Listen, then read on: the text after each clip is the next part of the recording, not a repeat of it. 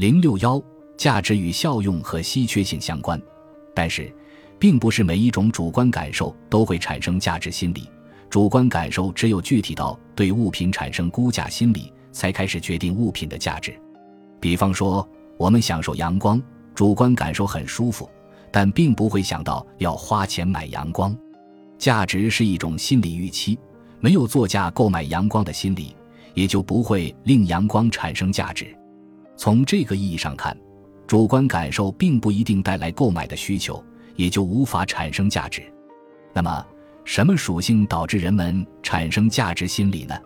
流行的理论是说，物品的效用和稀缺性共同构成价值之源，缺一不可，并列出了公式：价值等于效用乘稀缺性。效用是一种心理现象，稀缺性也取决于主观感受。由于主观意识的不可捉摸性，导致这个等式适用范围极窄，很容易失灵。所以有必要在效用或稀缺性之间确定一个客观因素。把效用和稀缺性都区分为主观性和客观性两种。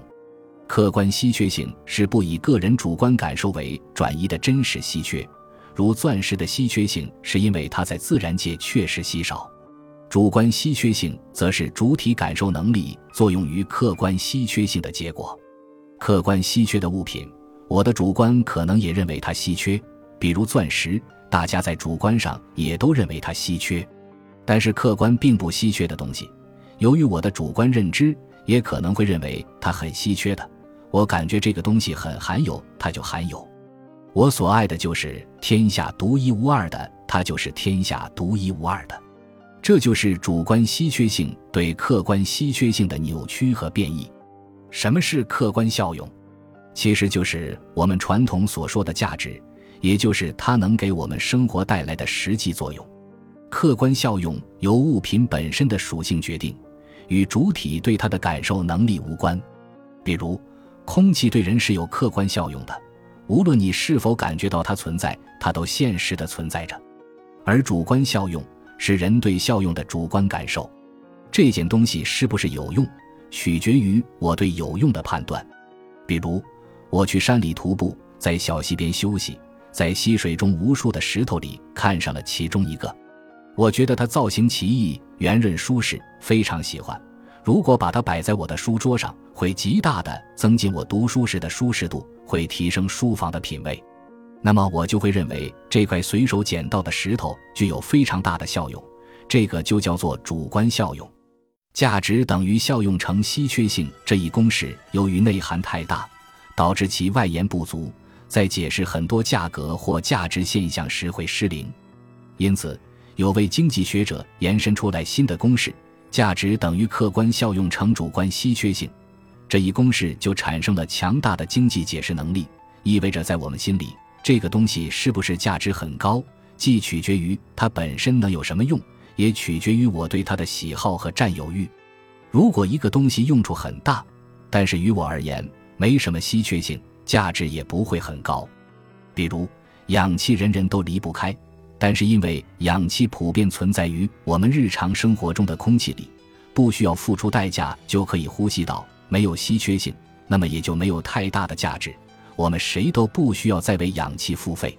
但是，如果我是个严重的鼻炎患者，到青藏高原旅游，氧气还是那个氧气，客观效用没有变化，大家对这个东西的需求也没有变。但是因为身处高原，对于患有鼻炎的我来说，氧气的主观稀缺性就提高了，这时候对于我这个个体来说，氧气的价值就提高了，甚至愿意花几百块钱买一个氧气罐背着。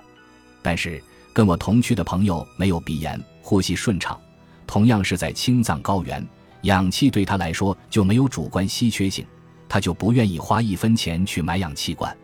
再比如，二零二一年小米换了新 logo，看起来只是磨了个边。却花掉了二百万元的设计费，值或者不值，引发了很多人对小米的群嘲热讽。但是，我们如果用主观价值来看，似乎就更容易理解。不管改动大小，小米新 logo 的价值还是体现在客观效用成主观稀缺性上。一方面，新 logo 的发布引起了社会各界的热议，不管你喜不喜欢小米，你都从各种渠道看到了小米的新 logo。知道了 logo 变成了圆润版的，甚至各种公众号的嘲讽文章，也是在不自觉地帮助小米扩大了宣传，在客观效用上体现了极大的传播性。这正是一个品牌 logo 要花很多钱想要实现的。另一方面，这个 logo 是由全球公认的设计大师袁岩哉历时三年设计出来的。不管大师后面解释的各种含义我们听不听得懂，起码在我们心里认同这个 logo 不是地摊货，是有稀缺性的。那么这两点都具备了，这个新 logo 的价值也就体现了。本集播放完毕，感谢您的收听。喜欢请订阅加关注，主页有更多精彩内容。